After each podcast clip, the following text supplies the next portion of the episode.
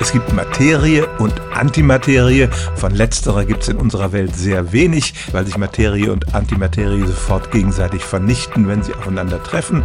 Aber man kann diese Antiteilchen im Labor erzeugen und sie werden zum Beispiel in PET-Scannern praktisch eingesetzt. Die Antimaterie-Teilchen haben jeweils die entgegengesetzte Ladung normaler Teilchen, aber im Gravitationsfeld der Erde fallen sie genauso nach unten wie normale Materie und nicht nach oben. Das wurde gerade sogar am CERN in der Schweiz bewiesen. Bei der Gravitation kennen wir kein Plus und Minus wie bei elektromagnetischen Teilchen, sondern nur eine Form von Masse und Energie. Alle Massen ziehen einander an.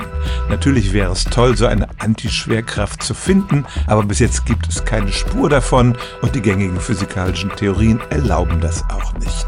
Nun gibt es ein unerklärtes Phänomen im Weltall, das auf den ersten Blick so aussieht, als könnte da Antischwerkraft am Werk sein. Wir wissen, dass das Universum sich schneller ausdehnt, als eigentlich zu erwarten wäre. Die sogenannte dunkle Energie treibt die Massen auseinander, aber auch da muss man sagen, das sind ganz normale Massen und es ist keine Antigravitation am Werk. Nein, die Antischwerkraft oder Antigravitation wird ein Traum der Science-Fiction-Literatur bleiben. In der realen Welt gibt es sie, jedenfalls nach allen Erkenntnissen der modernen Physik, leider nicht. Stellen auch Sie Ihre alltäglichste Frage unter stimmtz.radio1.de.